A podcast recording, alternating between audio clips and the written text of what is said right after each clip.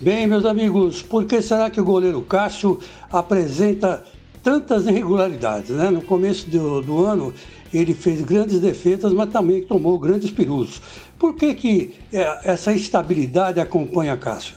Olha, eu comparo o Cássio mais ou menos ao Raí. O Raí era um jogador excelente, muito bom, deu vários títulos para São Paulo, mas ele tinha um problema, ele só conseguia jogar quando estava em forma. Quer dizer, era um jogador atleta, né? E o Cássio, apesar de ser goleiro, é a mesma coisa. Ele tem que entrar no peso certo, tem que entrar no time certo para poder é, ter uma atuação é, de tirar o chapéu. Então, tá aí a comparação, a explicação do Cássio. Cássio agora que volta, né? Deve voltar aí até o comecinho de maio, as atividades do Corinthians. E aí o Cássio, se Deus quiser, treinando, vai ser aquele goleiro que todos estão acostumados a ver, né? Que até na seleção foi parar. Então é isso aí. E tenho dito.